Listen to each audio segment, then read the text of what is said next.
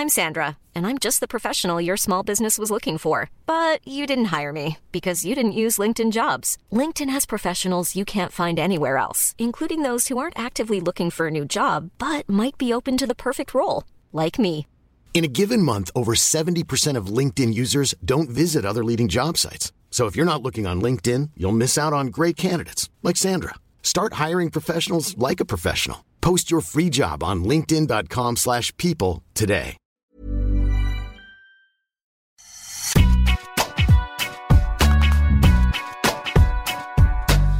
Bonjour à tous et bienvenue dans Deep Impact avec le toujours impeccable Arnaud Di Pasquale. Comment ça va Arnaud? Salut Antoine, très bien. Tu nous as fait vivre cette magnifique édition du Rolex Paris Masters et Dieu sait qu'elle était belle. Peut-être l'une des plus belles éditions, on va en parler bien sûr. C'est parti pour le warm-up, le sommaire de l'émission avec, je le disais, un gros set. Une première manche sur euh, le Rolex Paris Masters, Bercy, Novak Djokovic, Daniil Medvedev.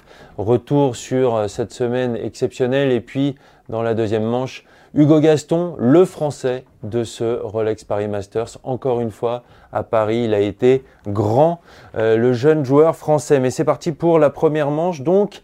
Et Novak Djokovic qui a remporté son cinquième titre en 2021, son sixième au Rolex Paris Masters.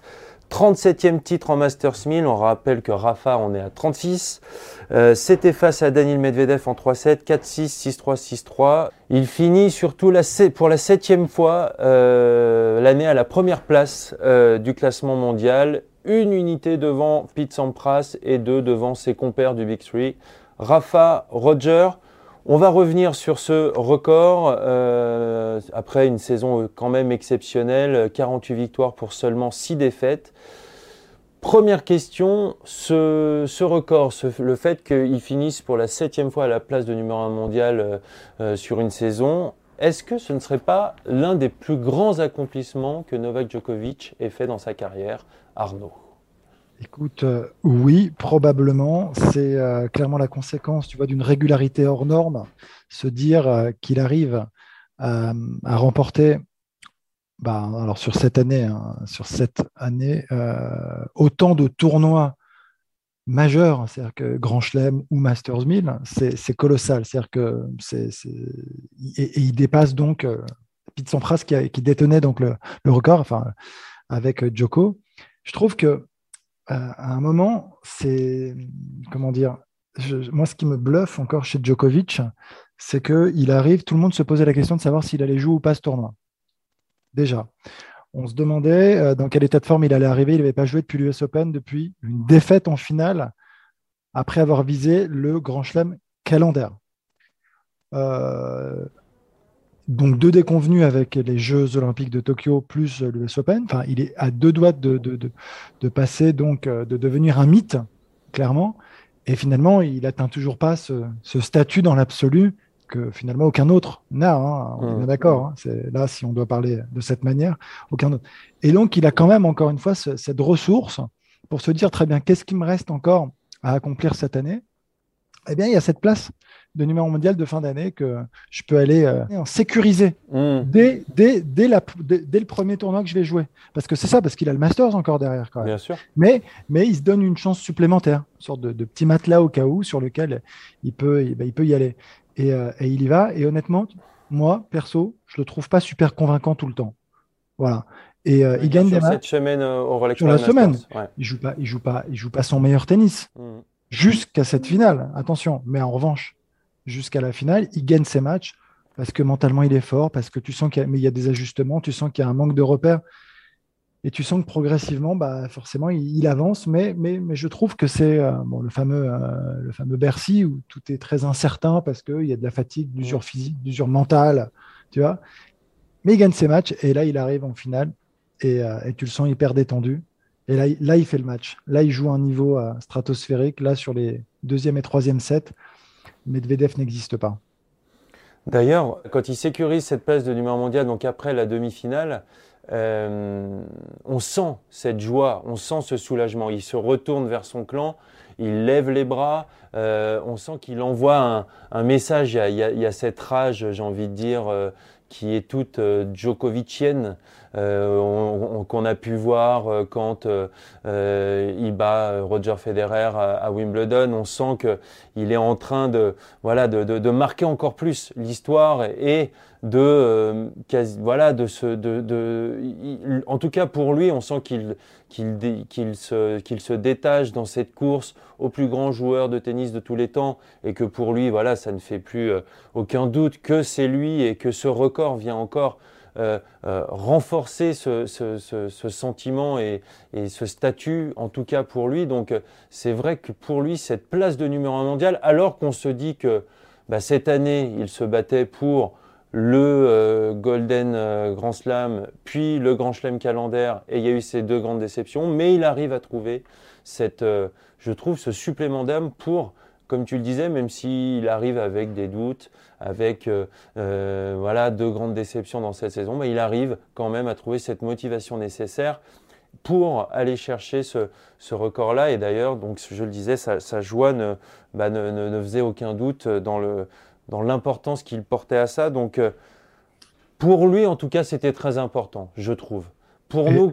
Et avec, avec en plus une dimension, tu vois, supplémentaire de fait de jouer presque, je, le dis volontairement comme ça, mais contre le public encore. Encore une fois. mais c'est terrible, c'est-à-dire qu'il il, il, sur ce match contre Urkach, c'est justement le moment où, euh, où, il va chercher cette place de numéro un. Et puis tu sens qu'il y a quand même le public qui scande euh, Uber, Uber, Uber, c'est pas facile. Mm. C'est-à-dire qu'il y a toujours cette. Euh, je sais pas, on peut pas parler de désamour, mais, mais ce, manque de, de, code de popularité, quand même, ce manque d'amour, malgré tout, finalement, un peu du public, tu vois, qui n'a qui, qui, pas été euh, irrespectueux à son égard. Mais c'est pas, il n'a pas été porté par le public, lui, tu vois, alors qu'il était en train, en passe de réaliser l'exploit. C'est ça qui est quand même fou. Donc il y a en plus cet esprit, j'imagine, un peu revanchard qui, mm. doit avoir au fond de lui. Et quand il y a cette euh, joie qui ressort, c'est aussi euh, avec au regard de tout ce qui a pu se passer, tu vois, euh, de tous les de toutes les choses dont il a dû faire face, dont le public. Enfin, je trouve ça assez incroyable. Moi, je suis assez assez surpris même parfois par ça. Mais c'est dingue parce qu'en plus, on peut dire que pour être aimé des Français, il fait quand même pas mal de choses. Il gagne à Roland Garros cette année. Mine de rien, il a un équipementier euh, qui est français. Ça pourrait jouer dans, dans l'image. Il parle français. Il parle français. Il essaye de voilà. Euh, je crois qu'il a dit qu'il allait emmener ses enfants dans un euh, dans, à Disneyland Paris.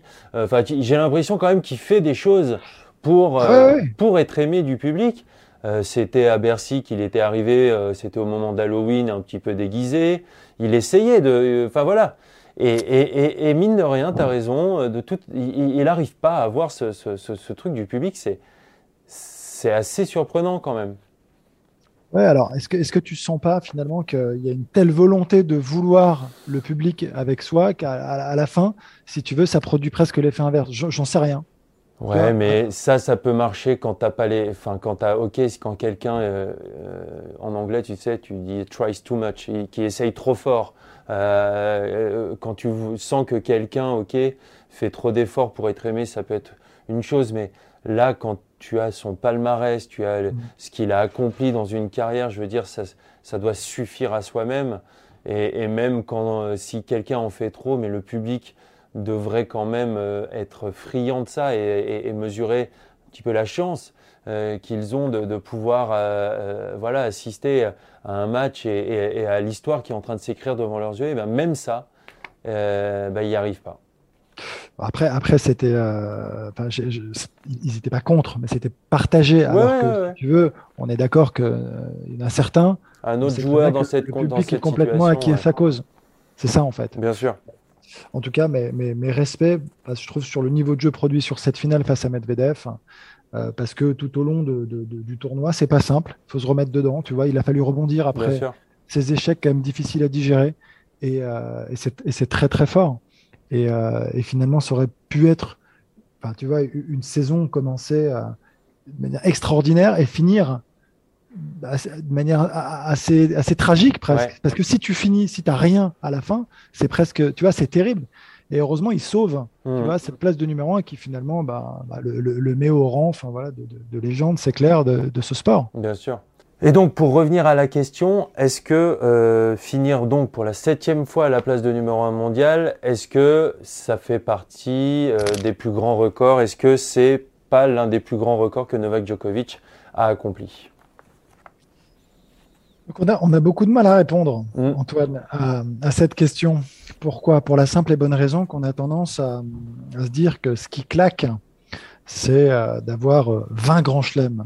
Voilà, là, c'est vrai que c'est l'indicateur, euh, la, la mesure, en fait, qui, qui peut impressionner.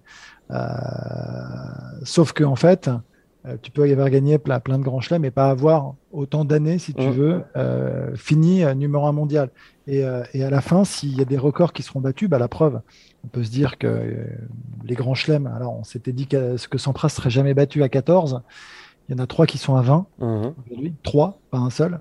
C'est quand même colossal. Et, et tu, sur, sur- sur- sur une carrière euh, complète, alors maintenant, on va dire qu'il y en a qui jouent allez, une quinzaine d'années, hein, parce qu'ils sont plutôt 15 ans sur le circuit plutôt que 10, se dire que tu finis sept fois Mhm. au moins cette fois numéro mondial à la fin de l'année. Est-ce que c'est pas finalement, euh, alors c'est très- toujours très dur de hiérarchiser, mais est-ce que c'est pas le, le- le- le- le plus bel accomplissement que tu puisses justement euh, avoir? Est-ce que c'est pas le, plus beau résultat que tu puisses mettre en avant? Tu vois, c'est- est-ce que tu vois, c'est sûr. Et puis tu disais, on, parlait du nombre de, victoires en Grand Chelem. Euh, bah voilà, ils sont 3 à 20, donc il y en a au moins 3 qui sont capables de le faire. Finir 7 fois à la place de numéro 1 mondial, c'est peut-être un record qui ne sera jamais battu. Comparé au, nombre de Grand Chelem. Donc effectivement, ça met cet accomplissement. euh, je ne sais pas si c'est le numéro 1 pour Novak Djokovic, mais c'est là-haut en tout cas en termes de, de record, même si, comme tu le disais, ça ne claque pas. Quand on prend le temps de se poser et qu'on prend le temps un petit peu de réfléchir, peut-être que ça correspond à l'un des plus grands de sa carrière. Voilà mon avis, euh, cher Arnaud. Bah écoute, c'est plus clair, c'est plus clair, merci. Euh, on parle de cette euh, confrontation donc entre Novak Djokovic et Danil Medvedev en finale. Est-ce que on n'est pas en train d'assister euh, à la naissance d'un d'un classique entre les deux joueurs après, on rappelle cette finale euh, euh, perdue par Novak Djokovic en finale de l'US Open. Écoute, le terme est un peu fort. Je trouve aussi. Voilà, je, je- on, on va comme d'habitude nuancer euh, le propos et dire que ça va, ça va nous faire plaisir à chaque fois de, de- de voir cette- ces affrontements et cette euh, rivalité peut-être assez naissante. Mais euh, Nadal va rejouer, ouais. donc il va revenir et il va y avoir encore cette rivalité euh, Djokovic-Nadal, ça c'est certain, qui existe quand même depuis un petit moment déjà. Euh, il y en a d'autres, je trouve, qui poussent. Alors, même si on a vu Zverev, que j'ai trouvé lessivé Mhm. contre Medvedev en demi, prendre 2 et 2, mais je pense qu'on a, on a un nouveau Zverev qui sera très probablement un des acteurs euh, qu'on retrouvera en demi et en finale des Masters 1000 et des prochains Grands Chelems. Voilà, c'est ce, que, c'est ce que je pense. Donc, avec un niveau assez équivalent à celui de Medvedev, même s'il a pris une fessée cette fois-ci par, euh, par le russe. Euh, donc, de, de là à parler de, de- classique, Bien sûr. je suis pas certain. Je suis pas certain parce que j'ai l'impression qu'il y en a vraiment 3-4 qui sont euh, au, au moins aussi forts. Mais, mais, mais en effet, on, va, on va- on va peut-être- retrouver. Il y aura peut-être plus des classiques entre euh, Medvedev, Tsitsipas et Zverev qu'on ne peut pas parler de classique. Ouais. C'est aussi générationnel, je trouve, ce, ce terme. C'est complètement générationnel, ouais, exactement, parce que je pense que c'est ce que j'allais dire. Et combien de temps vont-ils encore jouer Tu vois, Nadal et Djokovic? Tu vois, si tu veux t'inscrire dans la durée, euh, le, le- le classique, il sera en effet plutôt entre Medvedev, Zverev et Tsitsipas. Bien sûr. Il faut rappeler que c'était leur dixième confrontation, euh, que c'était le numéro 1 mondial contre le numéro 2 mondial et que c'était pas arrivé à Paris au Rolex Paris Masters depuis 1990 et une finale entre Boris Becker et Stéphane Edberg. On peut passer au deuxième set et à, j'ai envie de dire, l'autre réjouissance, même s'il y en a eu énormément durant cette semaine, mais qu'est-ce qu'il nous a régalé, nous Français, euh, c'est euh, Hugo Gaston, bien évidemment, qui après son magnifique parcours, quart de finale. Et cette semaine, 67e mondial, enfin dans le top 100, mais là, euh, c'est un vrai. Euh, il, défonce, euh, il a défoncé la porte du top 100. Un parcours hors norme, donc je le disais, il est sorti des qualifications en battant Kevin Anderson en sauvant deux balles de match. il était mené 5-3 au troisième set. Puis le phénomène italien Lorenzo Musetti en 3-7. Encore 3-7 pour se défaire de, de son compatriote euh, Arthur Rinderknecht, et puis il est mené 1-7 1 break face au 17e mondial Pablo Carreno Busta. Et là encore, il arrive à s'en sortir. Il bat, il rend fou Carlos Alcaraz, euh, mené 4-2 dans le premier set, puis 5-0 euh, dans, dans, la deuxième manche. il le bat en 2-7 pour se qualifier en quart de finale euh, où il perd contre Daniel Medvedev sans démériter, même en se procurant plusieurs balles de 7 au premier set euh, quand il menait 5-4. Euh, je le disais, il atteint donc son meilleur classement cette semaine. Allez, déjà d'un point de vue général, quel regard tu portes sur la semaine de Hugo Gaston? Écoute, il y, a tellement de choses à dire. Eh ben, on va les prendre dans l'ordre.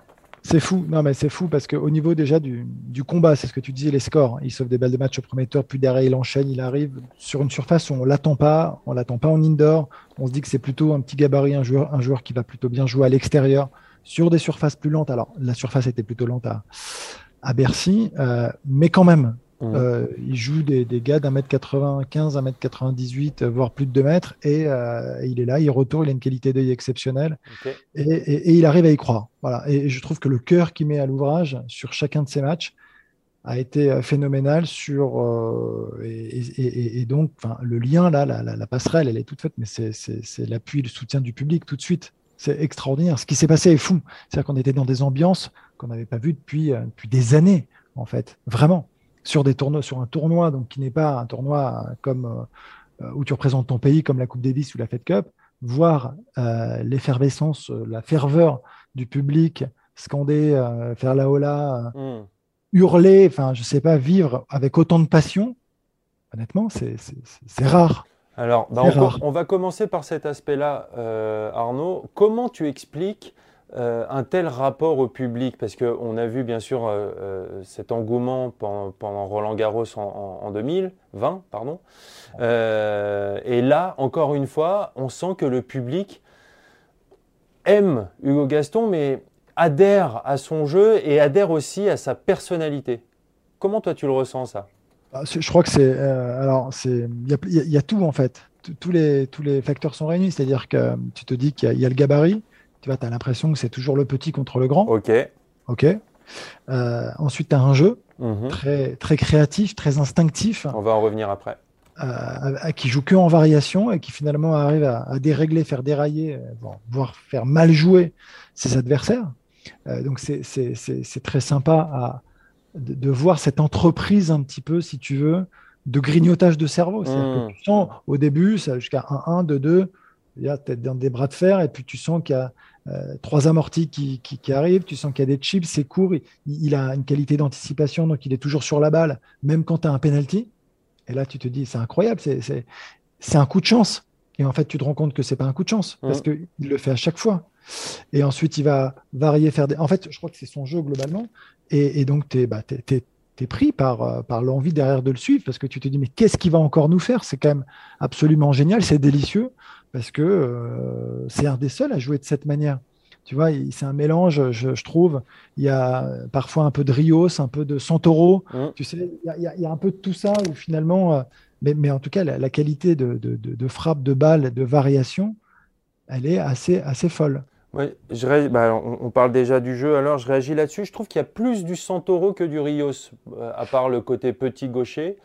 C'était une euh, petite dédicace à, Georges Goven qui, a insisté sur le Rios. Moi, je trouvais clairement que c'était plutôt du Santoro dans le fait de faire dérailler ses adversaires Et, les, rendre complètement fous. Et en fait, il y a du Santoro sans les armes de Fabrice, enfin avec des armes différentes, c'est-à-dire que Hugo utilise euh, bien sûr le changement de vitesse, un coup droit plutôt bombé, enroulé. Avec son revers, il est capable de prendre tôt et de frapper très fort et très tendu. Donc là, c'est déjà une variation. Il y a bien sûr l'amorti, mais son amorti, qu'il touche très bien, il, en est aussi, il est aussi capable de la faire autant parce que derrière, il a cette couverture de terrain et ce physique où il peut couvrir une contre-amortie, il peut couvrir une remise un peu longue, il peut passer. Donc ça, ça, contribue à, rendre fou les adversaires. Il y a aussi de temps en temps le petit service volé à un moment bien senti. Il y a le retour volé aussi sur des moments importants. Euh, il, y a, vraiment cette dimension physique qui est, qui est exceptionnelle, je trouve. C'est qu'il est très rapide. Il a une couverture de terrain immense, mais quand on parle de la couverture de terrain de Danil Medvedev, par exemple, ça peut s'expliquer par des grands segments et par un bon œil. Lui, ça, s'explique surtout par une, des qualités physiques exceptionnelles. Bah, c'est des qualités d'explosivité. Après, souvent, souvent, euh, en fonction de ton gabarit, tu as, des qualités adaptées à ton gabarit que tu développes. Les, petits sont beaucoup plus rapides, font beaucoup de petits pas. Euh, donc, euh, donc, tu retrouves vraiment ça mmh. chez Hugo, mais avec une qualité, enfin, je trouve assez incroyable d'anticipation, c'est-à-dire que qualité d'œil parce que la qualité de retour, c'est-à-dire quand il veut vraiment retourner, il la, met, il la remet dedans. Et puis sur les services à 200-210 km/h, comme tu dis, il a des petits segments. Ça veut dire qu'il faut qu'il déclenche plus vite, ça veut dire qu'il faut qu'il voit plus tôt. Et il, y arrive. je, trouve que voilà, donc le public, son jeu, euh, et puis les, les, les, les progrès, hein, quand même, parce que c'est quand même, on l'avait découvert à Roland Garros, il y a quoi Il y a il y a plus d'un an maintenant quand même. Donc, mmh. euh, et, on se disait très bien, mais euh, sur Terre, il a su, et puis il a surpris, ça y est, maintenant ils le connaissent. Tu sais, c'est l'effet waouh est derrière. Et en fait, euh, bah, tu te rends compte qu'il a su adapter, il a su progresser, il a su aussi faire évoluer son jeu parce que ça ça, ça, suffirait pas en fait de faire que mmh. des amortis et, des variations. Il est capable aussi à la régulière de jouer dans les diagonales, de, tu vois, de repousser ses adversaires, de, de frapper aussi très fort. Bah, sa palette, elle est bien plus large qu'on peut l'imaginer. Et surtout, on, se dit, euh, bah tiens, euh, la dernière fois qu'on en a entendu parler, c'était Roland Garros 2020. Alors, on a parlé aussi de sa finale à Gstaad cet été en 2021, mais il a fait une saison sur le circuit Challenger d'une régularité exceptionnelle. Quatre finales, deux demi-finales, euh, sur toutes les surfaces, c'est quand même assez impressionnant. Alors, euh, il y a ce petit regret euh, de, voilà, qu'il n'ait pas gagné de, Challenger. Et je crois que Marc Barbier disait que c'était un objectif cette saison. Mais maintenant, on va lui souhaiter qu'il n'en gagne, qu'il n'en gagne jamais dans sa carrière, puisque ça voudrait dire qu'il n'en jouera plus. Euh, voilà, maintenant qu'il a, qu'il est, qu'il qu'il est passé à la 67e place mondiale. il y avait dans cet axe de progression, il y avait ce que, ce que peut appeler Marc Barbier, son entraîneur, euh, cette créativité stérile qui pouvait parfois le, comment, le, qualifier, c'est-à-dire en fait qu'il tombe un peu dans ses travers et qu'il perde un petit peu le fil, qu'il perde la justesse de son jeu, la justesse tactique. Et là, j'ai vraiment l'impression qu'au moins sur cette semaine-là, bah, les choix, euh, il a une telle palette euh, que les choix, il faut les faire au bon moment et il a réussi à le faire. Il y a la justesse tactique aussi, je trouve, qui le caractérise. Bah, c'est un fin tacticien, c'est un joueur d'échecs. Euh, quand on dit, de toute façon, dès qu'on dit qu'un joueur fait dérailler son adversaire, Medvedev, euh, Djokovic aussi, ce sont des joueurs qui sont très intelligents sur le terrain, qui ont vraiment un sens tactique très développé. Lui, bien évidemment, il, il en fait partie. Après, je, Marc Barbier, je pense que ce qu'il a voulu aussi dire, c'est qu'il n'a pas réussi à remporter cette challenger parce qu'il manquait encore peut-être de constance, tu vois, euh, à, cet égard. Euh, en même temps, il a beaucoup de victoires entre 100 et 250, euh, ce, qui est, ce, qui est, ce, qui est, très bien parce que ça lui a donné beaucoup de confiance. Mais c'est vrai que quand tu regardes un peu sa feuille de match, de temps en temps, tu as une défaite assez sévère contre un joueur au-delà de la 200e. Et tu te dis, tiens, qu'est-ce qui s'est passé?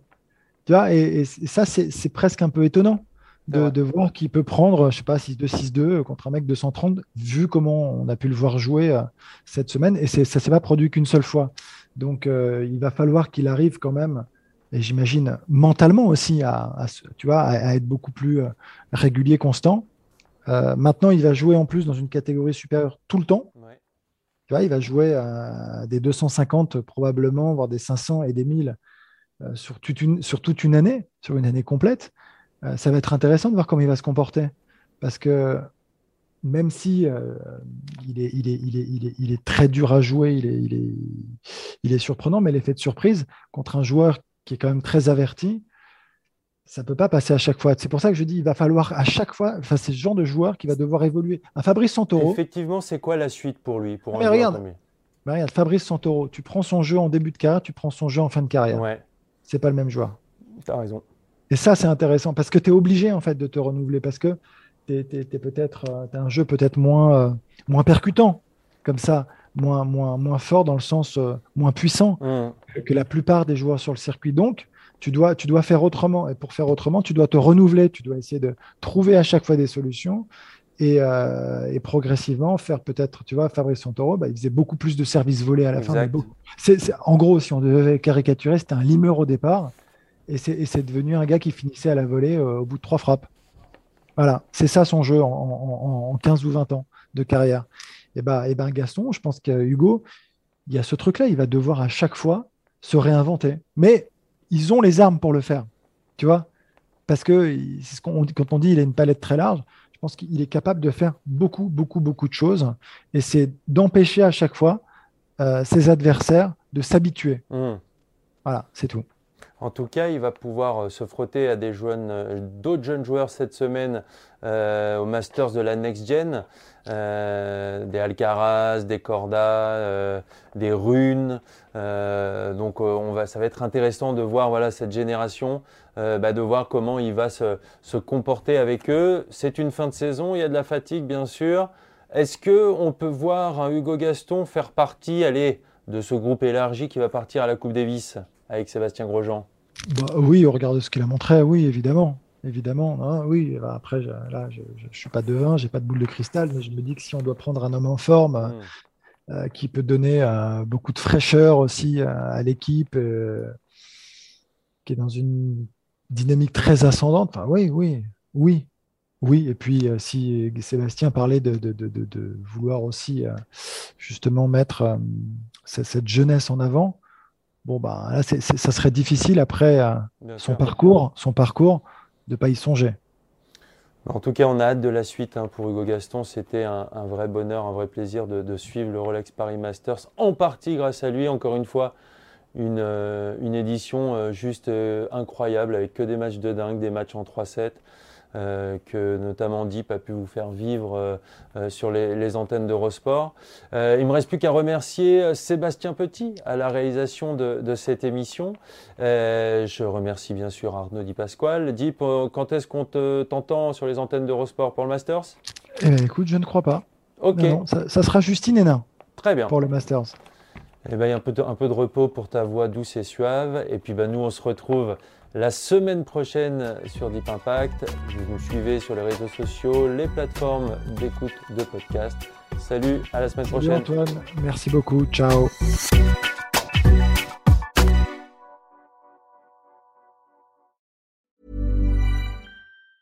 Planning for your next trip? Elevate your travel style with Quince. Quince has all the jet setting essentials you'll want for your next getaway, like European linen premium luggage options, buttery soft Italian leather bags, and so much more. And it's all priced at 50 to 80% less than similar brands. Plus, Quince only works with factories that use safe and ethical manufacturing practices. Pack your bags with high-quality essentials you'll be wearing for vacations to come with Quince. Go to quince.com slash trip for free shipping and 365-day returns.